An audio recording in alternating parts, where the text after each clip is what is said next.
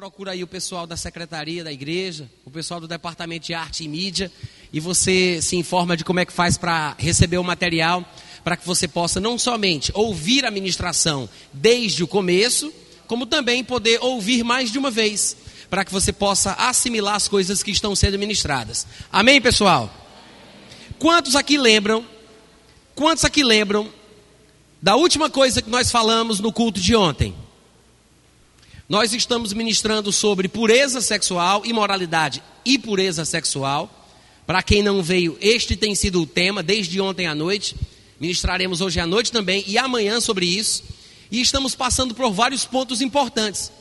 Uma das últimas coisas que nós mencionamos aqui na noite de ontem foi sobre 1 Coríntios capítulo 6, versículo 18. E eu gostaria que vocês fizessem a gentileza de abrir juntamente comigo lá. 1 Coríntios capítulo 6, versículo 18. 1 Coríntios 6, 18.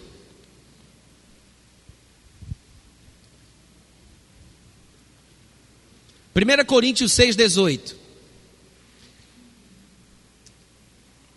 O texto diz o seguinte: vou ler na, na versão revista e atualiza, atualizada de João Ferreira de Almeida. Ele diz assim: Fugi da impureza Qualquer outro pecado que uma pessoa cometer é fora do corpo. Mas aquele que pratica a imoralidade peca contra o próprio corpo. Qualquer outro pecado que uma pessoa cometer é fora do corpo. Mas aquele que pratica a imoralidade peca contra o próprio corpo. Quantos podem dizer amém? O começo do versículo diz mesmo assim: Fugi da impureza. Eu queria pedir a vocês, educadamente, que vocês não conversassem, não ficassem chamando a atenção do pessoal que está perto a vocês, porque é muito importante que vocês se concentrem. Se vocês não querem receber, podem ir lá para fora, não precisa nem vir para a igreja. Mas se vocês estão aqui, nem por respeito ao Espírito Santo, mas por educação mesmo, que vocês não fiquem conversando, nem falando uns com os outros, porque atrapalha as pessoas que estão atrás. E me atrapalha também.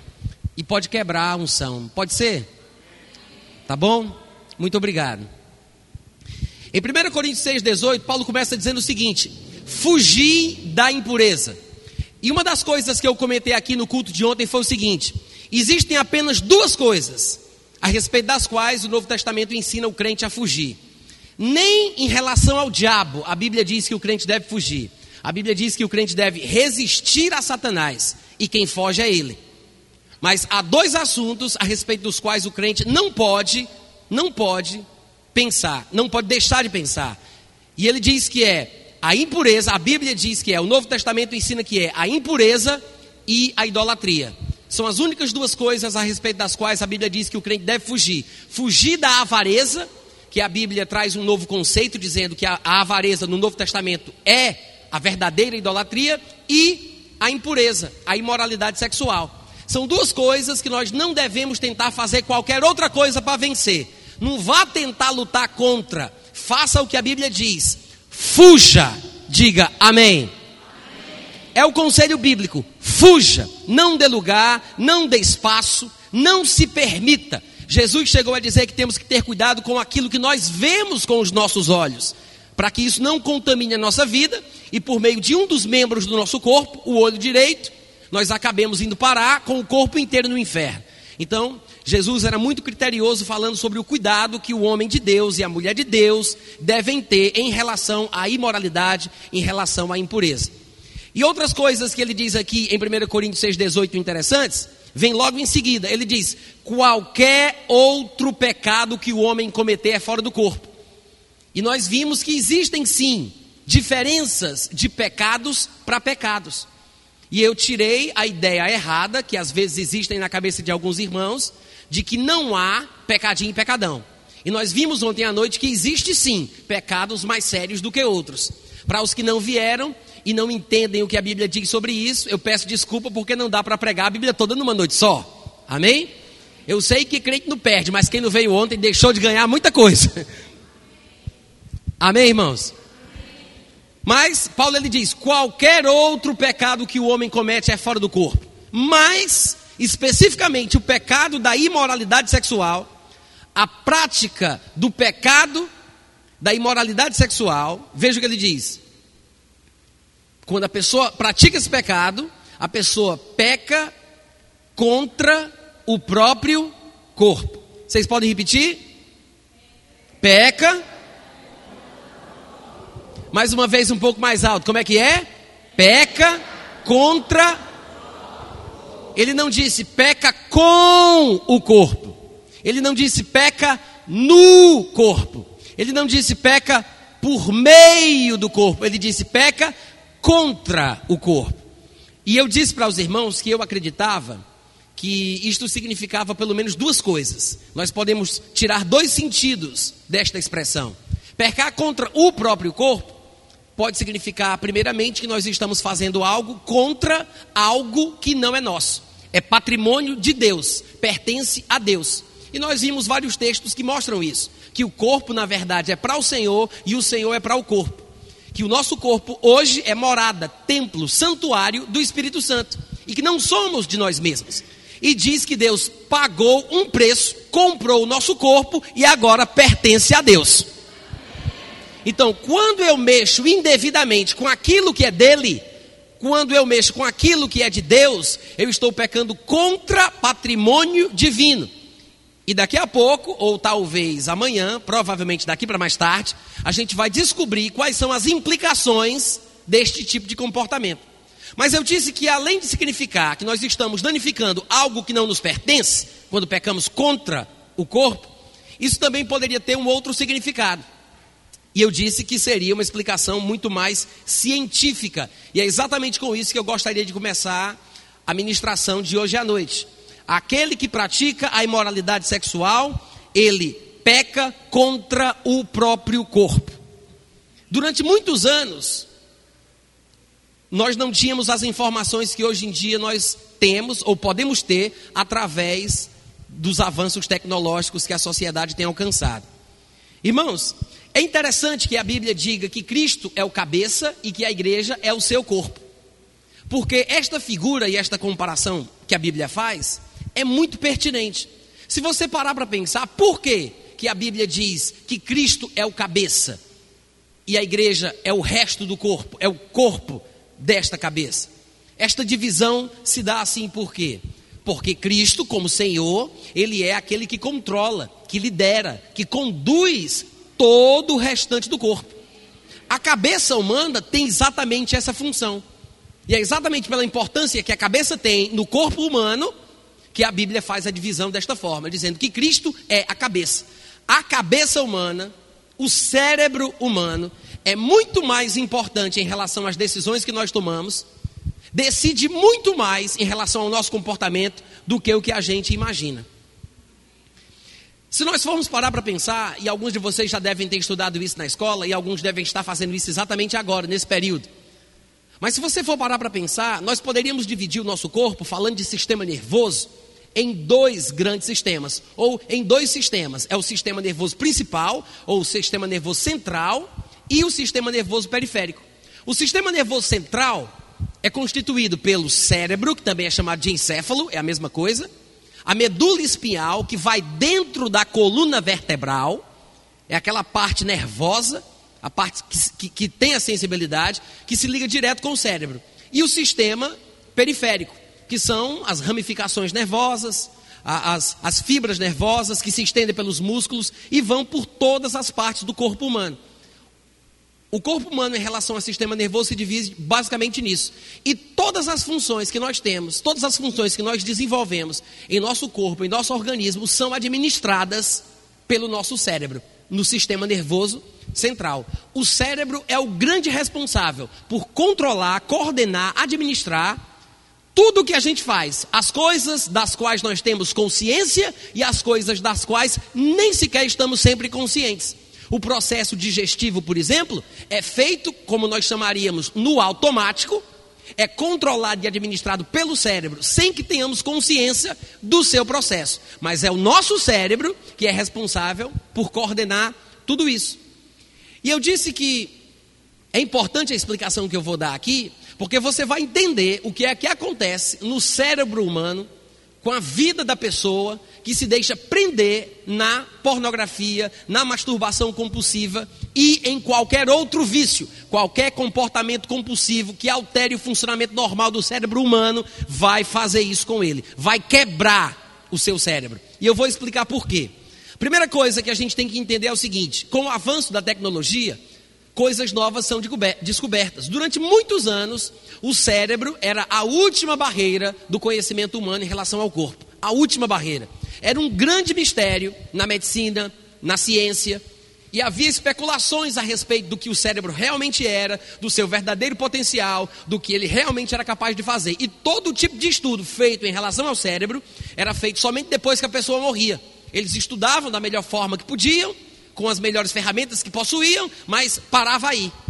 Só que de uns tempos para cá, e isso não faz muito tempo, não tem 30 anos, através do desenvolvimento de ressonâncias magnéticas encefálicas, o cérebro começou a ser observado em funcionamento em tempo real, enquanto ainda o ser humano está vivo.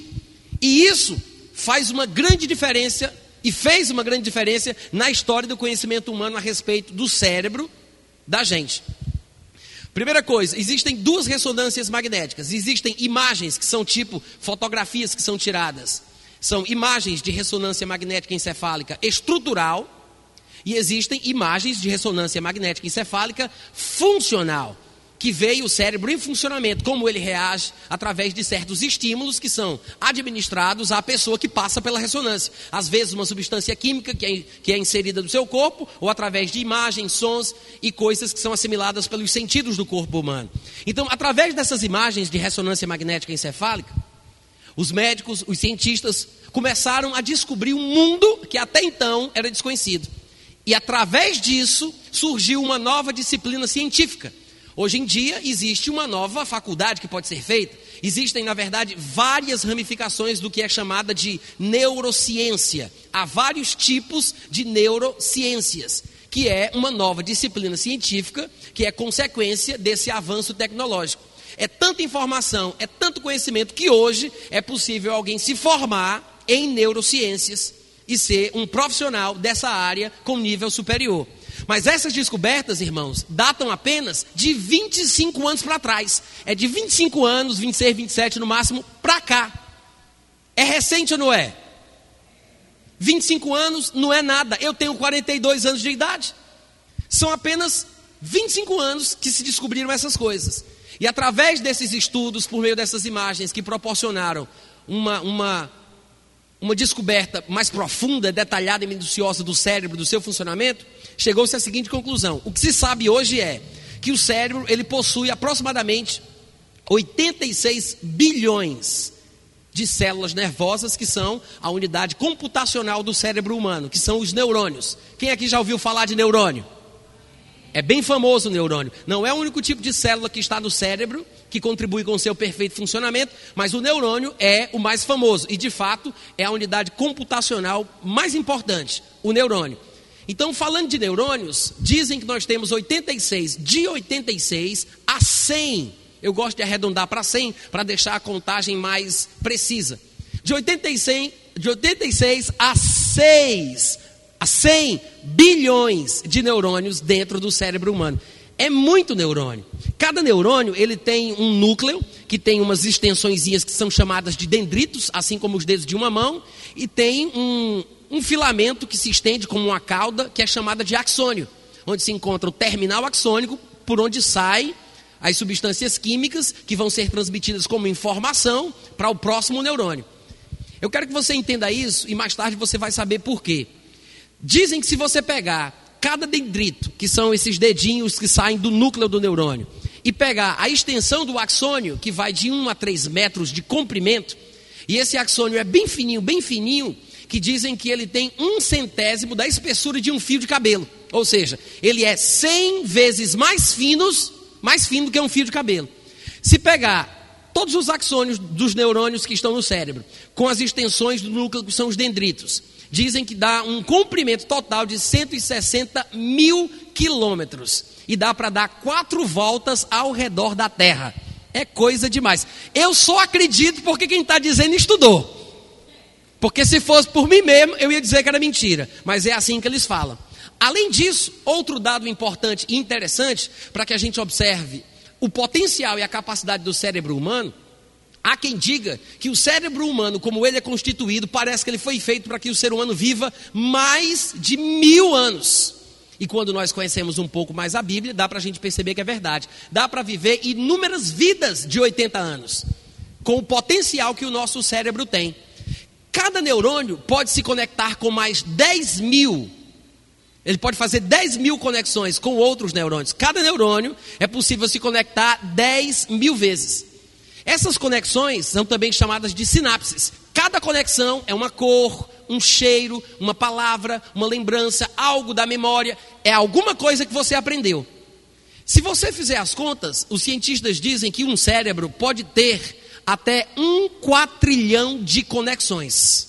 Um quatrilhão de sinapses. É um número tão absurdo que para a gente ter uma noção da grandeza, da capacidade de aprendizagem do cérebro, porque o número de conexões fala sobre a capacidade de aprendizagem, para a gente ter uma noção, basta dizer que na Via Láctea, a nossa galáxia, nós temos 300 bilhões de estrelas. 300 bi, bilhões. Você juntando aí mais 600 bilhões, 700 bilhões, 900 bilhões, aí vai dar um trilhão. Aí 200 trilhões, 300 trilhões, até chegar em um quatrilhão. Isso quer dizer o seguinte: que Deus fez o nosso cérebro com uma capacidade de ter mais conexões do que o número de estrelas que tem a Via Láctea. Não vem dizer para mim, não vem dizer para mim que isso não é maravilhoso não é grandioso e ao mesmo tempo assustador. Porque, irmãos, uma ferramenta poderosa dessa para o bem é fantástico. Mas uma ferramenta dessa para o mal, a desgraça em pessoa. Alô?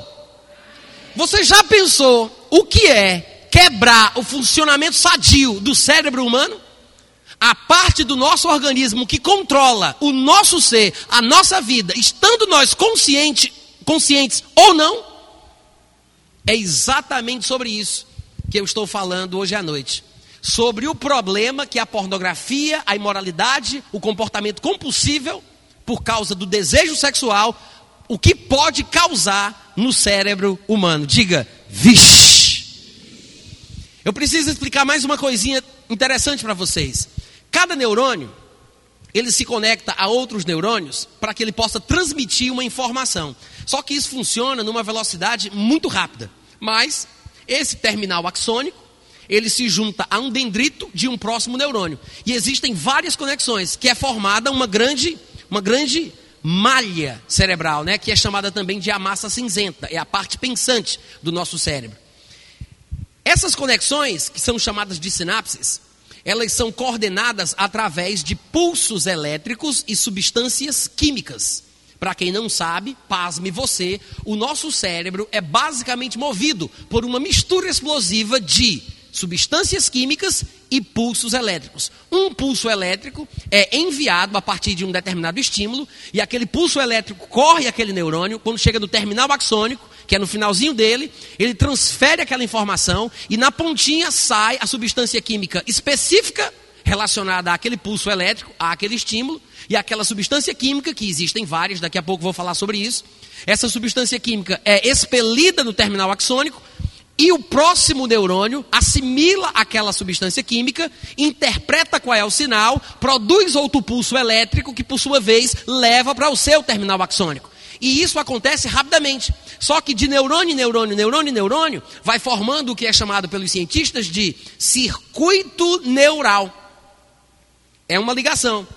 Estes, estas substâncias químicas são formadas no nosso cérebro e elas são responsáveis pelas sensações, pelos sentimentos, pelas emoções que nós temos em nossa vida. Obviamente, eu estou falando da parte material. Nós que somos evangélicos conhecemos um pouco mais da natureza humana, do gênero humano, e sabemos que somos um espírito, possuímos uma alma e habitamos dentro de um corpo. Existem aspectos da emoção que são não materiais. Mas se vamos falar sobre os aspectos físicos, nós temos que entender que existem substâncias químicas que determinam o nosso estado emocional. Se você, por exemplo, for conversar com alguém da área da saúde e perguntar o que é a depressão, ele vai dizer que é um desbalanceamento de uma substância química chamada serotonina. A serotonina é também um neurotransmissor, que são estas substâncias químicas sobre as quais nós estamos falando, que passam rapidamente em nossos circuitos neurais. Quantos estão me acompanhando até aqui? Natan, por que você está falando esses nomes difíceis? Não fui eu que inventei, não, viu, gente? Não fui eu que inventei esses nomes, não. Foi os outros lá. Se fosse para eu dar o nome, eu dizia Flow 1, Flow 2, Beco 1, Beco 2. Não fui eu. Então, eu estou dizendo esses nomes para que você, ao ouvir, depois que você for ouvir essa ministração, e você quiser pesquisar na internet, você vai saber onde encontrar a informação que você precisa. Porque eu preciso dar o nome como ele é usado, para que você possa se certificar de que esta informação é verdadeira. Para que você saiba o que está acontecendo com o seu corpo. Vocês podem dizer amém?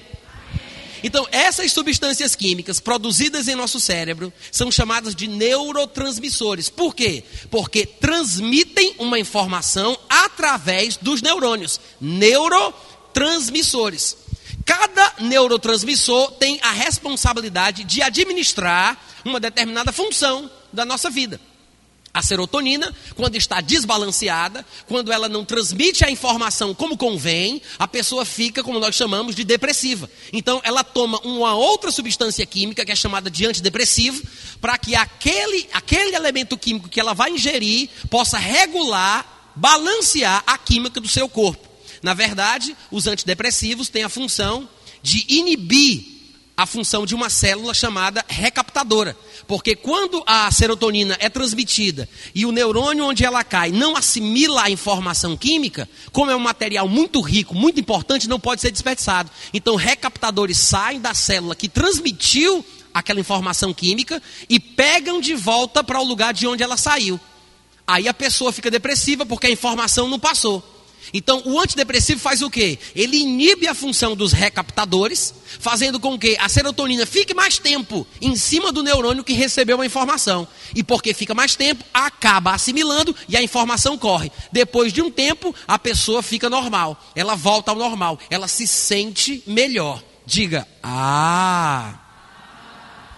Agora, serotonina é apenas um neurotransmissor que é produzido em nosso cérebro e que tem a função de regulamentar as emoções, os sentimentos e, por que não dizer, o comportamento da gente nessa vida. Um, mas você já ouviu falar de alguns outros. A serotonina é famosa, mas todo mundo aqui já ouviu falar da adrenalina, da noradrenalina, já ouviu falar da dopamina. Não sei se vocês conhecem a dopamina, mas a dopamina vai ser o neurotransmissor importante, mais citado na nossa quase palestra de hoje à noite né? Porque é a, é a dopamina que é responsável pelo sentimento, pela busca do prazer, seja o tipo de prazer que for. Pode ser o prazer por comer comidas de teor calórico muito elevados, gorduras e assim por diante. Pode ser o prazer sexual. Pode ser o prazer de tirar notas na escola ou de ser elogiado por alguém por ter um bom comportamento. A dopamina é o estímulo pela busca do prazer, da recompensa. Então o que acontece? Antes de continuar o que eu estou falando com vocês aqui hoje à noite, eu preciso explicar mais uma coisa. Existem dois aspectos principais do nosso cérebro que é importante que a gente entenda. Existe um lado do nosso cérebro que é chamado pelos cientistas e pelos médicos, pelos profissionais da saúde, de cérebro primitivo. Vocês podem repetir? Por que, que eles chamam de cérebro primitivo? Porque eles falam que é um cérebro que não foi, a parte do cérebro que não evoluiu que ele vem dos nossos primórdios, da evolução humana, desde o homem primitivo. O que eles querem dizer, na verdade, é que é nesta parte do nosso cérebro que se encontram os nossos instintos. Os instintos, que é uma coisa que a gente não raciocina muito para usar. Ele simplesmente flui instintivamente. É a parte animalesca do ser humano, a parte animal, a parte bem primitiva. Então, existe uma parte do nosso cérebro que é, que é primitiva, é instintiva, e os médicos e cientistas chamam de cérebro primitivo. E existe uma parte que é racional, inteligente, pensante, que é a parte que nós mais conhecemos. Quando nós olhamos desenhos, figuras do cérebro, o que é que a gente costuma ver? Aquele desenho daquele negócio enrugado que parece uma, uma uma, uma noz. Isso é o que? É castanha? É o que? É uma, uma espécie de semente. Sabe aquele desenho do cérebro todo enrugado? Aquilo é o que a gente conhece. Essa parte do cérebro, a parte enrugada, que é a que a gente mais vê, que a gente mais encontra por aí nas ilustrações e nos desenhos, essa parte é a parte que raciocina, a parte pensante, a parte que administra. Essa parte é chamada de córtex, que é uma palavra em latim, que em português significa casca.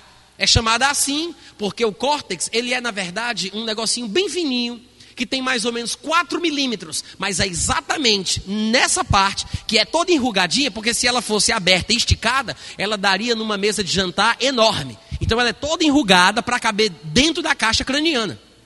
Mas é a parte responsável por administrar todo o corpo humano, inclusive a parte do cérebro que é instintiva, porque ela envolve a parte instintiva.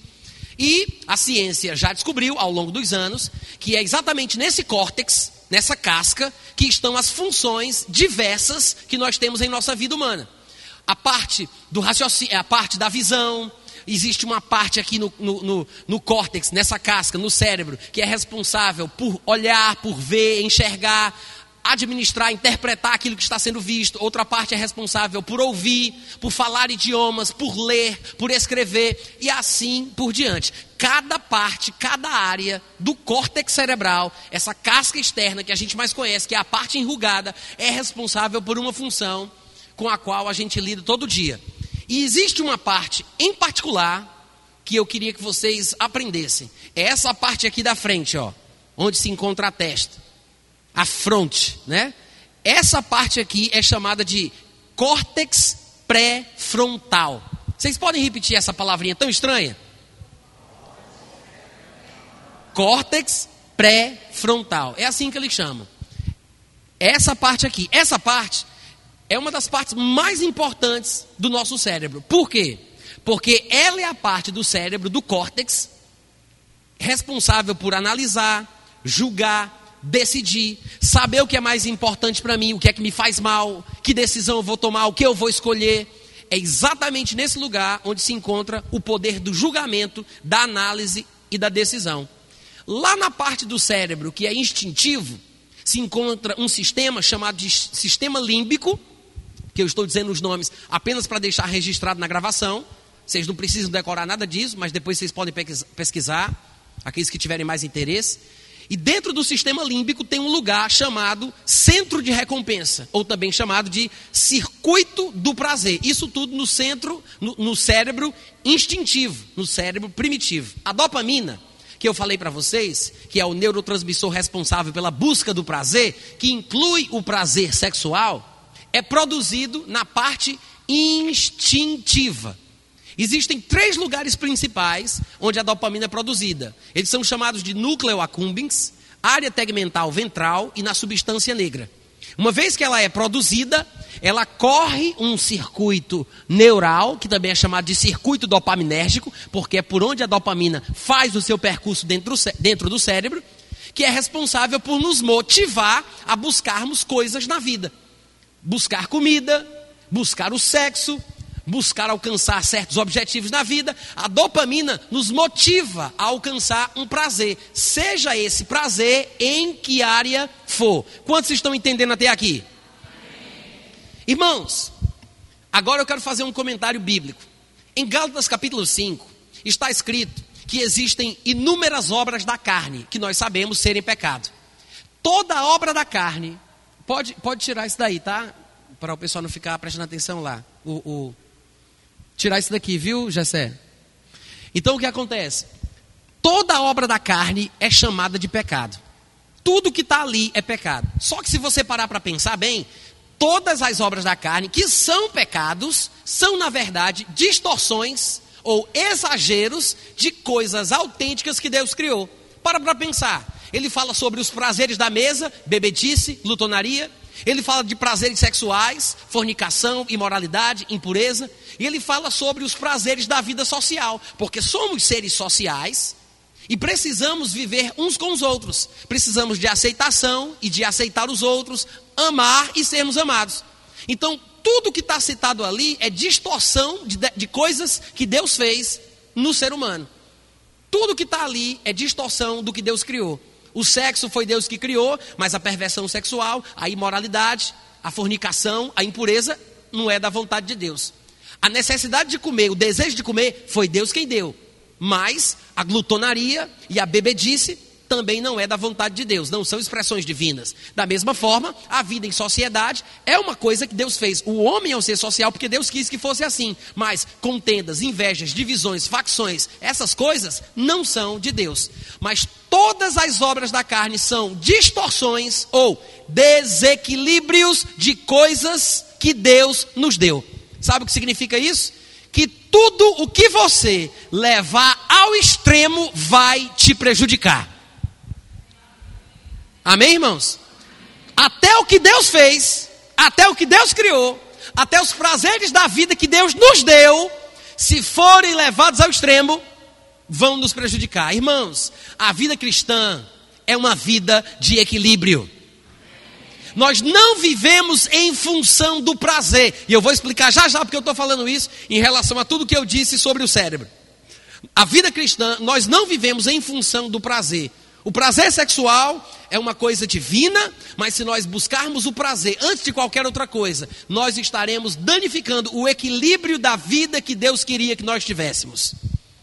O problema está exatamente aí. Quando nós começamos a buscar mais o prazer do que qualquer outra coisa, nós começamos a desbalancear o funcionamento normal que Deus intencionava para a gente. Quando uma pessoa, por exemplo, começa a se estimular através de uma revista pornográfica, através de vídeos pornôs na internet, ou através de intenções impuras, como Jesus Cristo advertiu em Mateus capítulo 5, do versículo 27 ao 30, a pessoa começa a fantasiar. Jesus disse: se alguém olhar para uma mulher com intenção impura, no coração já adulterou. Mas de repente a pessoa faz isso, ela não liga para o que Jesus disse, ela gostou daquilo que fez, daquilo que sentiu, começa a ter a prática da masturbação, se desenvolve naquilo e cada vez mais pratica mais. Sabe o que vai acontecer? A dopamina, responsável pela busca do prazer, vai encharcar o cérebro dela. Esse circuito, esse sistema dopaminérgico, vai ficar mais cheio de fluxo de dopamina do que devia. A pessoa vai começar a ter mais consciência do prazer e vai sentir mais falta e necessidade do prazer do que qualquer outra coisa. Lembrando que a dopamina é produzida e ela corre principalmente no, no, no cérebro primitivo ou instintivo. E esse encharcamento de dopamina no cérebro instintivo vai fazer com que a pessoa comece a ser guiada em sua vida mais pelos instintos do que pelo raciocínio, pelo bom senso. Vai chegar um momento, se alguém não ajudá-la, ou se ela não tiver consciência do que está fazendo com o seu próprio corpo, vai chegar um momento que ela vai perceber que é tarde demais para se controlar.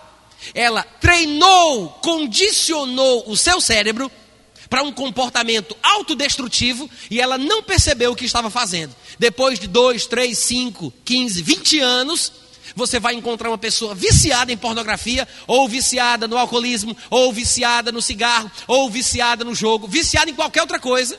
Você vai encontrar uma pessoa viciada na comida, no descontrole em relação à alimentação, e ela vai dizer: Rapaz, eu sei que isso me faz mal, eu sei que isso me prejudica, eu sei que isso não é vida, não. O problema é que eu não consigo sair. Parece que é mais forte do que eu. É verdade ou não é?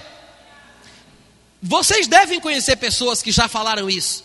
E infelizmente é possível que alguns que estejam aqui presentes, ou que nos ouvem através desse áudio ou desse vídeo, se sintam exatamente assim.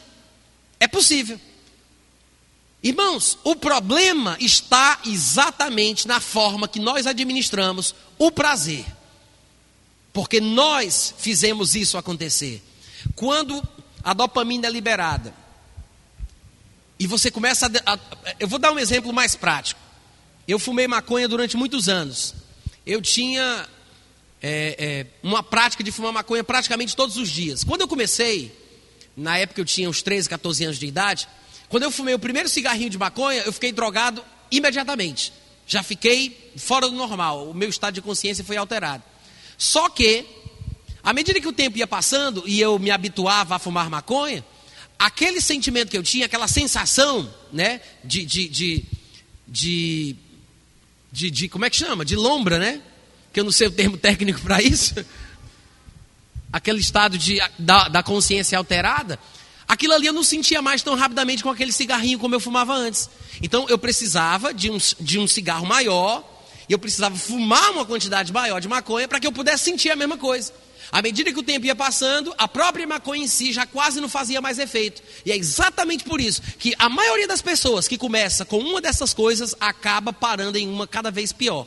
A tendência é essa, vai escalonando, vai escalonando até ficar pior. Por quê? Porque as sensações que a pessoa tinha no começo, ela não sente mais. Ela precisa de uma dose mais forte, ela precisa de um negócio mais forte, ela precisa de um estímulo mais forte. Da mesma forma na área sexual. A pessoa começa com pouco, vendo pouca coisa, mas começa a, a, a, sentir falta do mesmo estímulo, porque não sente mais o mesmo prazer, e assim ela vai mergulhando em, em tipos de pornografia mais pesadas, estímulos mais fortes, para que ela sinta a mesma coisa. Porque depois de um tempo, aquele estímulo que ela já conhecia fica comum. E nós chamamos isso de tolerância. O corpo agora já tolera aquela quantidade e já não se altera é chamado também de habituação química. O corpo se habitua com aquela quantidade de química produzida em seu cérebro, então ele já não sofre mais alteração da consciência. Ele não, não se altera mais, ele quase não sente mais. Só que quando ele passa por isso, ele vai precisando de estímulos mais fortes. E é exatamente por isso que a pessoa, falando agora de pornografia, de masturbação, de compulsão sexual, é por isso que a pessoa sai de um determinado comportamento e passa para um comportamento completamente é, devasso, um comportamento reprovável. Começa pouco e depois fica muito.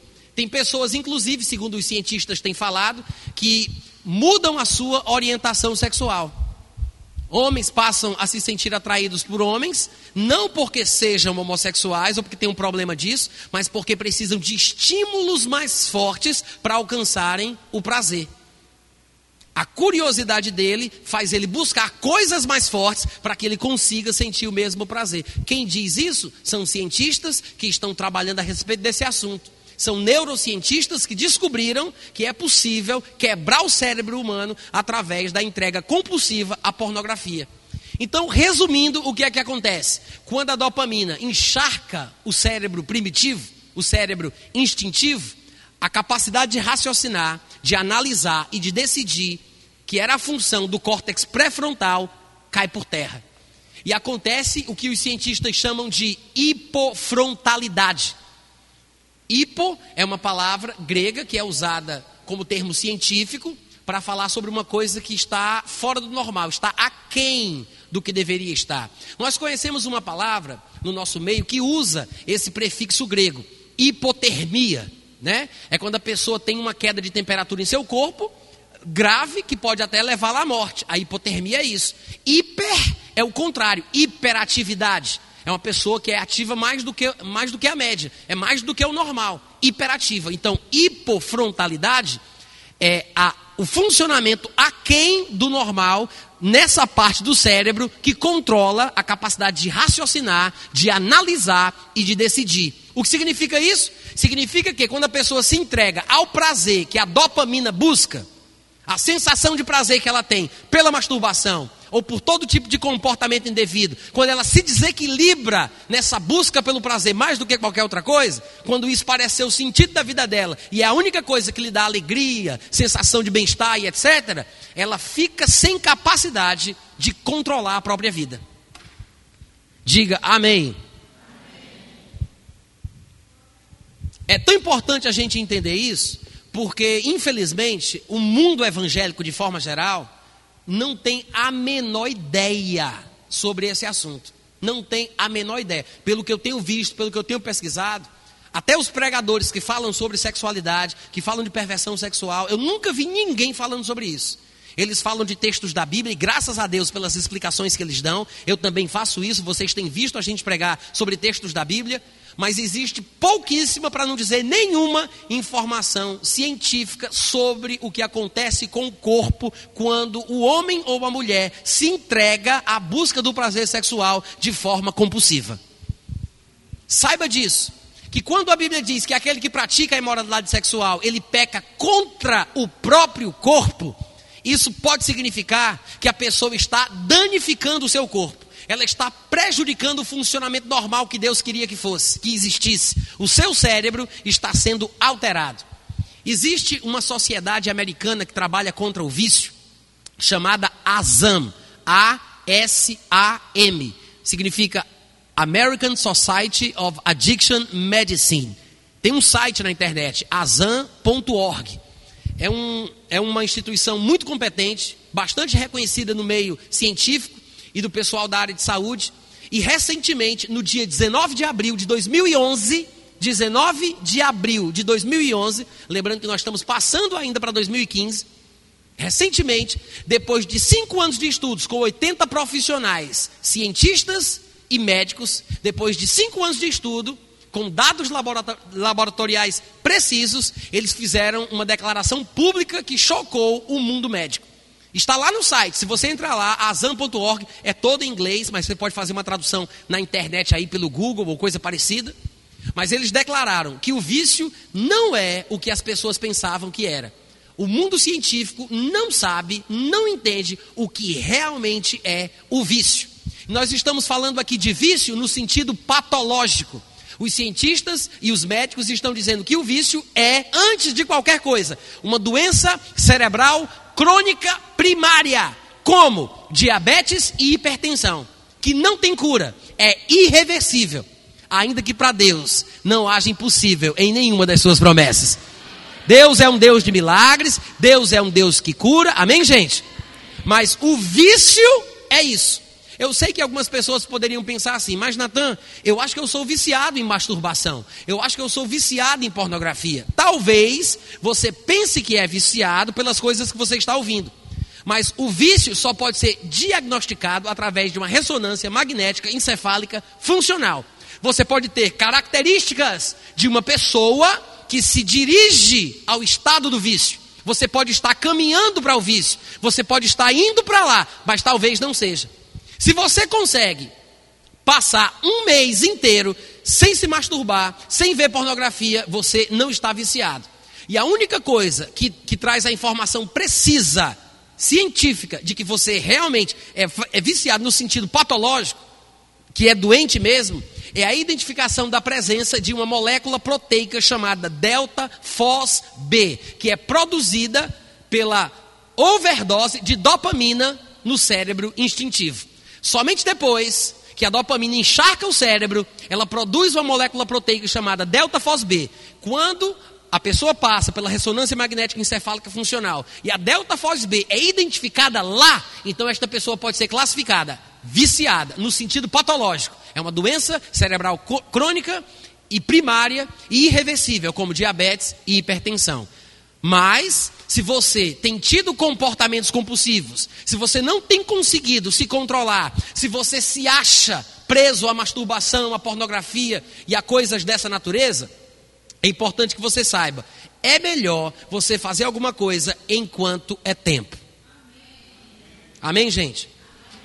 Tem um professor de fisiologia americano chamado Gary Wilson. Eu falei sobre ele rapidamente ontem à noite. Gary Wilson, professor de fisiologia, sobre ele, ele fala de muitas coisas do corpo humano, mas hoje ele está se especializando na área da compulsão sexual e dos problemas que acontecem no corpo humano por causa da pornografia que é resultado da internet de banda larga. E ele explica o porquê. Eu não vou falar sobre isso aqui, porque tem muita coisa. Mas para os que quiserem pesquisar sobre o que ele fala, tem um vídeo dele de 33 minutos que eu traduzi e legendei para o português que você vai encontrar no meu canal do YouTube. Se você colocar Natan Rufino no Google, em qualquer lugar, você vai encontrar muita coisa. Procura no YouTube o meu nome, procura lá no meu canal, você vai ver um vídeo de 33 minutos e o nome do vídeo é O cérebro adolescente se encontra com a pornografia de banda larga, com a pornografia da internet de banda larga. É uma coisa mais ou menos assim. Nesse vídeo de 33 minutos, o professor Gary Wilson, ele faz uma explicação detalhada do que acontece no cérebro e como o cérebro é quebrado e como o vício se estabelece, controlando toda a vida da pessoa e tem problemas gravíssimos. E entre eles, que vem depois, tem déficit de atenção, tem depressão, tem toque, tem disfunção erétil e muitas outras coisas que durante muitos anos a medicina pensava que não tinha relação nenhuma com a masturbação. E hoje, por meio dos conhecimentos da neurociências, os cientistas, os professores, os médicos estão provando que realmente a masturbação causa problema, a masturbação compulsiva, principalmente através da pornografia com internet de banda larga. Se você quiser entender mais por quê, acessa lá o meu site. Mas, para quem fala inglês, existe um site e um livro deste professor chamado Your Brain on Porn. Em português seria O Seu Cérebro na Pornografia. Ele acabou de lançar um livro faz um pouco mais de dois meses, não faz três meses, que ele lançou um livro que leva esse nome. É inglês, isso é para quem fala inglês, é importante que eu diga aqui para que quem fala inglês possa procurar. Você vai encontrar esse livro no formato digital, numa loja chamada Amazon. Amazon.com ou Amazon.com.br. Eles têm um aplicativo chamado Kindle, K-I-N-D-L-E, Kindle. E nesse aplicativo você pode fazer compra de diversos livros digitais. Inclusive os meus livros estão lá também. E você pode encontrar o livro desse professor de fisiologia chamado Your Brain on Porn. Ou você procura por esse nome, ou você procura pelo nome Gary Wilson. Depois vocês podem acessar o meu site, natanrufino.com.br ir na parte de textos e procurar sexualidade, e lá vai ter um monte de informação sobre as coisas que eu estou dizendo aqui, para você pesquisar, para você crescer. Qualquer dúvida, eu estou nas mídias sociais, eu tenho Instagram, eu tenho Twitter, eu tenho Facebook. Fala comigo, manda mensagem e eu posso te orientar sobre o que você deve fazer. Quantos podem dizer amém? amém. Então, gente, tudo isso aqui que eu estou falando é coisa recente demais. 25 anos não é nada, é descoberta fresca. Se você falar com os professores de universidade de hoje em dia, aqui no Brasil, se eles forem de escolas antigas e ainda usarem livros antigos, eles não vão saber do que você está ouvindo aqui. Porque se o professor não estiver se atualizando e se informando, ele se perde. Porque isso aqui é coisa muito nova. Não tem muita coisa em português sobre isso. A razão, graças a Deus que eu sei, é porque ao falar inglês eu vou pesquisar na fonte. Porque tem muita coisa em inglês disponível para a gente. Então foi assim que eu tomei conhecimento desses assuntos. Agora, onde é que isso aqui se aplica? Como é que a gente pode tirar proveito para nós que somos crentes dessas informações? Primeira coisa, você tem que ficar apavorado.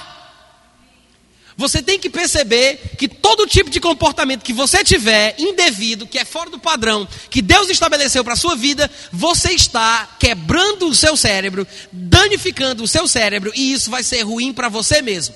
E se você continuar nesse comportamento, vai chegar um dia que você vai estar angustiado, deprimido, como crente, sabendo que é pecado, querendo parar sem conseguir. E aí você me pergunta: não tem mais jeito, Natan? Tem, mas não vai ser fácil, vai ser doloroso. Mas é a única maneira pela qual você vai conseguir sair dessa situação. Se você se emaranhar nesse pecado, no pecado sexual, se você fizer isso consigo mesmo, você só vai conseguir sair com a ajuda de outra pessoa. Sozinho você não sai. Ou você vai precisar passar uma vergonha pública muito grande, ou a sua mulher vai descobrir o comportamento imoral que você tem e vai pegar uma briga contigo, te colocar de fora de casa. Ou os teus filhos vão ter nojo de ti e não vão querer fal falar mais contigo. Isso vai causar um choque emocional grande em você e isso vai te ajudar. Ou você vai ser descoberto no seu trabalho porque você vê pornografia no computador e o seu chefe vai te colocar para fora e isso vai te chamar a atenção. Ou você vai ter coragem de desabafar com alguém ou vai passar uma vergonha para que isso possa te ajudar. Sem uma intervenção, eu acho difícil. Eu acho difícil que pessoas que estão presas na pornografia consigam se libertar. Eu tenho visto inúmeras pessoas, meninas de 15 anos de idade, as senhoras, vós de 64 anos de idade, que têm confessado que não conseguem sair, porque nunca encontraram ajuda e nunca souberam o que fazer. E eu vou lhe dar aqui sugestões de como você se libertar ou de como você ajudar quem acha que está preso. Quantos podem dizer amém? amém? Alguém pode dizer, como é, Natan, que faz? Vou lhe dizer agora: faça a pessoa passar uma vergonha grande.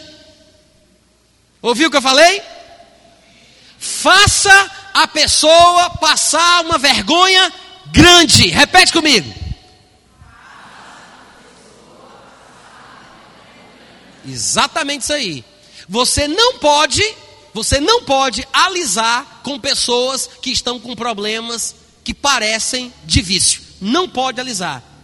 Se você não for firme, se você não for duro, se você não for incisivo, contundente, não vai servir. O prazer que ela sente pela prática que ela faz é maior do que qualquer tipo de palavras de amor que você possa oferecer. Quer mostrar amor por essa pessoa? Brigue com ela, repreenda ela, faça ela sentir, sentir o peso da responsabilidade que ela tem.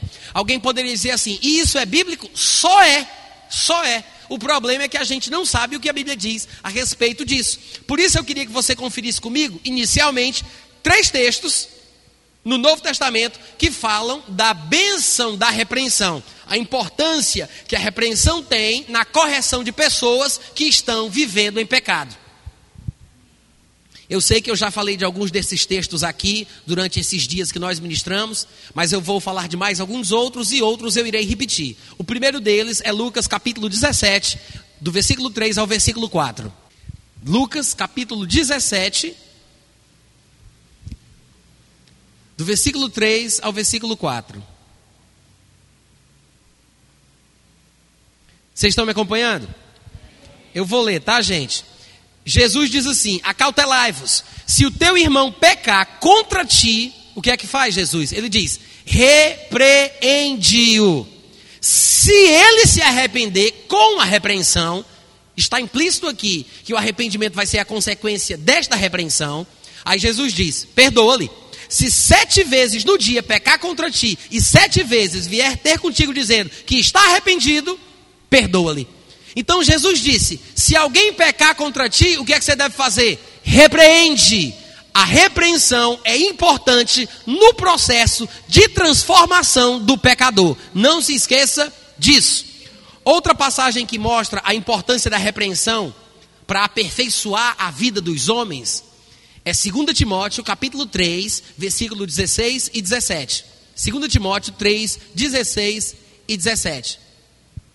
Diz assim: Toda a escritura é inspirada por Deus e é útil para o ensino, para a repreensão, para a correção, para a educação na justiça, a fim de que o homem de Deus e a mulher de Deus também sejam perfeitos e perfeitamente habilitados para toda boa obra. Veja que o resultado final, o objetivo final é o que? A perfeição. Só que a perfeição é resultado da aplicação da palavra na educação, no ensino, na correção e na repreensão. Existem casos e casos. Há pessoas que somente através da repreensão elas vão melhorar. Então, a Bíblia está dizendo que a Escritura é útil para repreender, para trazer a perfeição. Amém, gente? A repreensão aperfeiçoa. Diga amém. amém.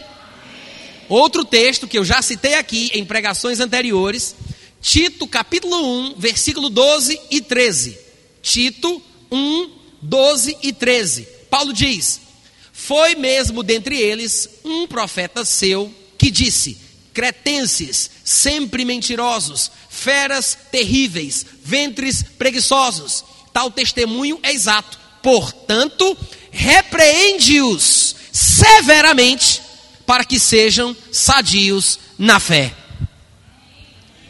Paulo fala de características muito fortes. Ele diz que esses homens de Creta eram sempre mentirosos, feras terríveis e ventres preguiçosos.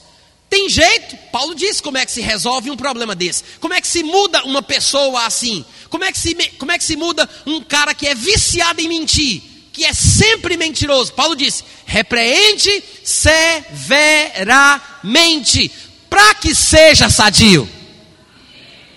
A saúde espiritual, em alguns casos, só virá depois de uma repreensão severa. Diga amém.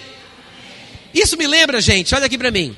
Isso me lembra de uma história que um amigo meu me contou quando eu ainda morava no Rio de Janeiro.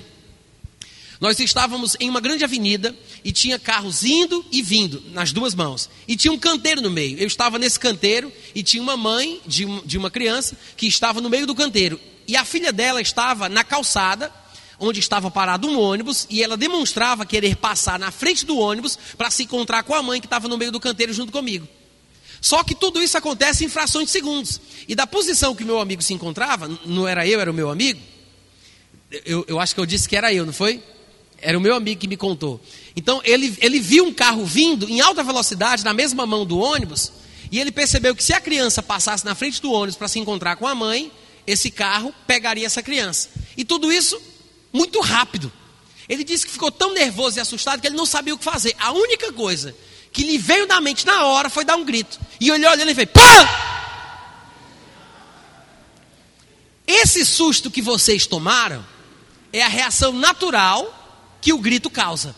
É exatamente o que aconteceu com a menina. Ela se assustou, derrubou o que tinha na mão, ficou tremendo, mas tremendo, viva.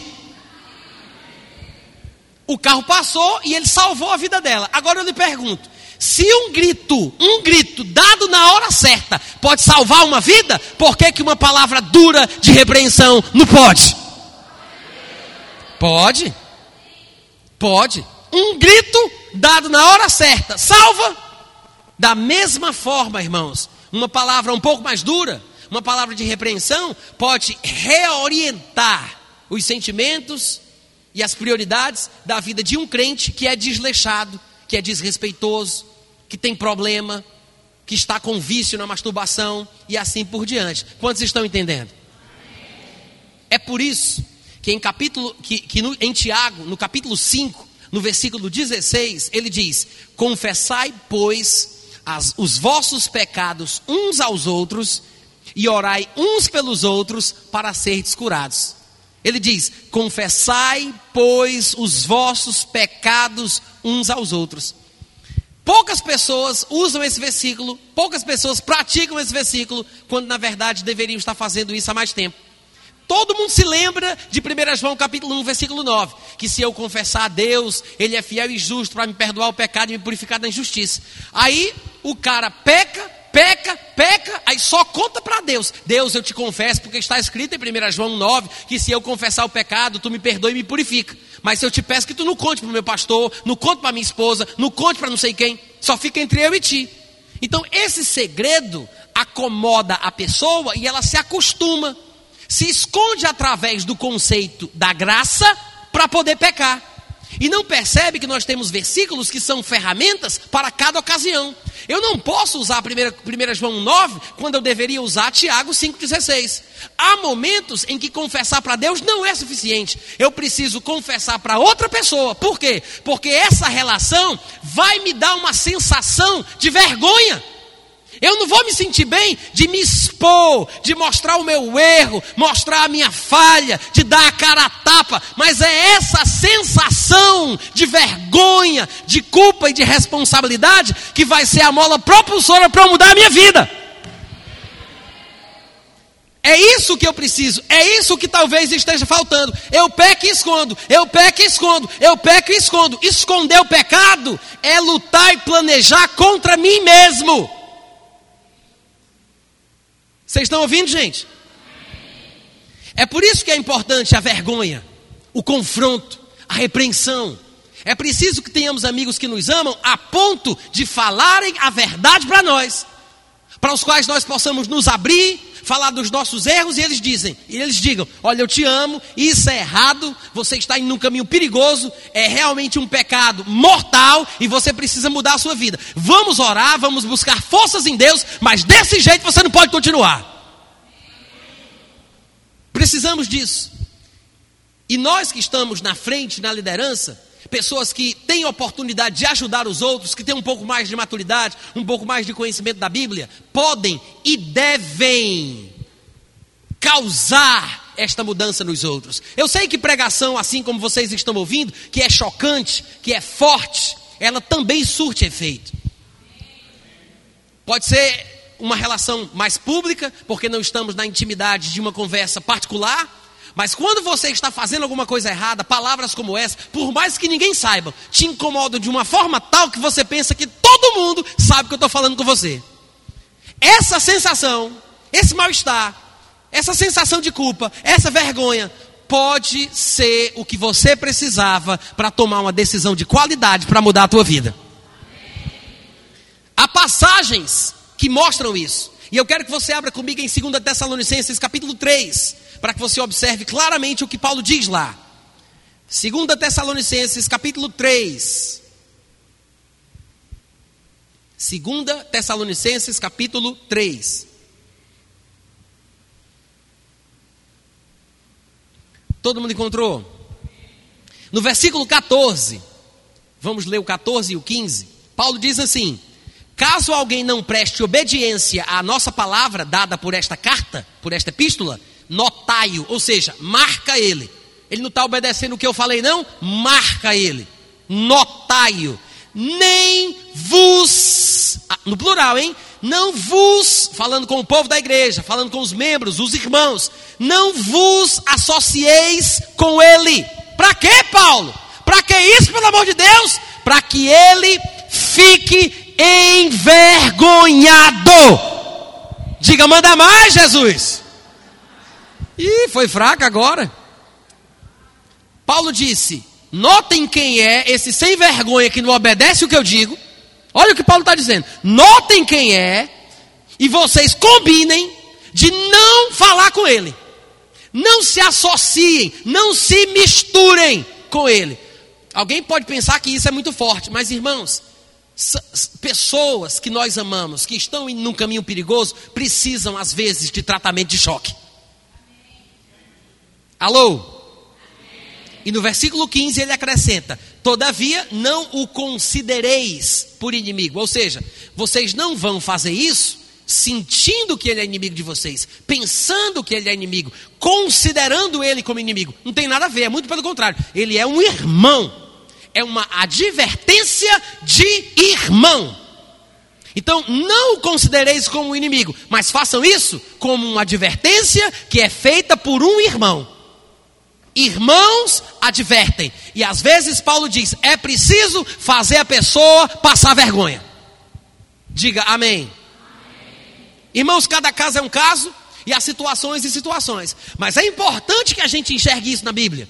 É importante, porque se eu não sei como é que as coisas funcionam, se eu não sei que esse choque é importante para causar uma emoção forte, para que ele possa reiniciar o seu cérebro, resetar o seu cérebro, se eu não sei que isso é importante para que produza uma mudança, eu não vou ter coragem de tratar mais duro, mais forte, eu não vou ser incisivo, não vou repreender, porque vou achar que não é expressão da natureza de Deus. Muito pelo contrário. É preciso repreensão para que as pessoas sejam sadias, para que elas sejam perfeitas, para que elas possam transformar. Outro texto que mostra isso claramente é 2 Coríntios, capítulo 7, do versículo 8 ao versículo 10. Paulo diz assim: Ainda que eu tenha contristado vocês, entristecido vocês, com a carta que eu vos escrevi, ele diz: Eu não me arrependo disso. Olha o que Paulo falou. Eu entristeci vocês por causa de uma carta que eu escrevi. E ele diz: Não me arrependo disso, embora eu até já tenha me arrependido com aquela carta que vos entristeceu por breve tempo. Agora, versículo 9: Eu me alegro, não porque vocês foram entristecidos, mas porque vocês foram entristecidos para arrependimento, pois fostes entristecidos segundo Deus, para que de nossa parte nenhum dano sofresseis, porque a tristeza que vem de Deus, a tristeza segundo Deus, a tristeza que vem de Deus produz arrependimento para a salvação, e disso ninguém se arrepende. Existe uma tristeza que vem do mundo que produz morte. E o problema é que tem muito crente que nem sabe que tem tristezas que são de Deus. Tem muito crente metido a besta que pensa que crente não pode ficar triste que crente é para ser sempre alegre, que é para sempre se alegrar, mas não é verdade. A Bíblia ensina que existem situações na vida do crente que ele precisa, precisa se entristecer, se afligir, lamentar e chorar.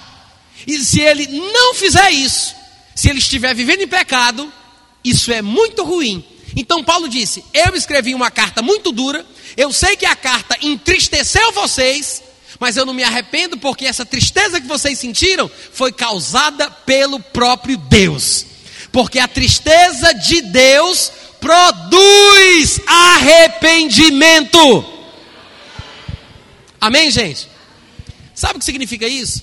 Aqueles crentes que não estão nem aí para nada, que vivem no pecado, que já chutaram o pau da barraca, eles até gostariam de serem sensíveis e serem espirituais, mas não sabem como fazer. Eles dizem: Eu até gostaria de me arrepender, mas eu não sei, eu não sinto mais. Eu, eu sei que estou errado, eu sei que é pecado. Eu queria me sentir mal, mas eu nem me sinto mais. Nem me sinto mais. Eu já estou tão acostumado que eu não sinto mais nada. Parece que eu estou dormente. Como é que eu faço para ajudar uma pessoa dessa? Faça ele passar uma vergonha grande. Cause nele uma tristeza profunda, porque a tristeza que vem de Deus produz o arrependimento. Não sabe como fazer, não? A tristeza de Deus produz. Diga aleluia. Em Tiago, capítulo 4, a partir do versículo 7, ele diz: Sujeitai-vos, portanto, a Deus, mas resisti ao diabo, e ele fugirá de vós. Chegai-vos a Deus, e ele se chegará a vós outros. Purificai as mãos, pecadores. E vós que sois de ânimo dobre, dupla alma, vontade dupla, ele diz: limpai o coração. E depois ele aconselha no versículo 9: afligi-vos, lamentai e chorai. Tire esse riso da cara, converta-se o vosso riso em pranto, e a vossa alegria se transforme em tristeza. Se humilhe na presença do Senhor, e Ele, no seu tempo, te exaltará. Amém, irmãos? Glória a Deus. Então que isso fique gravado em nossos corações. É preciso tristeza em alguns momentos. É preciso aflição, lamento, choro. O arrependimento é essencial na transformação da vida do crente. E muitas vezes esse arrependimento só é produzido com a ajuda de uma outra pessoa ou de uma situação vergonhosa pela qual ela passe por causa do seu próprio pecado. Quantos podem dizer amém? Glória a Deus. Você pode ficar em pé nesse momento?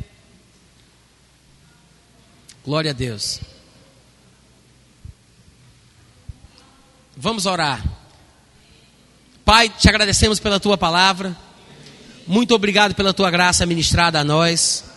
Te louvamos pelo privilégio de ouvir a tua palavra, receber a tua instrução, ganhar conhecimento pela inspiração do teu Santo Espírito.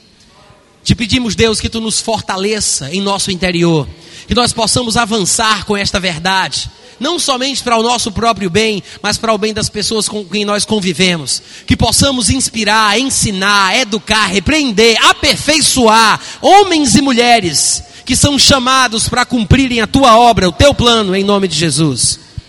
Eu quero que você diga: Eu creio que esta palavra traz luz, dá entendimento Recebi a palavra, recebi a luz, vou vivê-la, em nome de Jesus. Amém. Pode sentar, graças a Deus.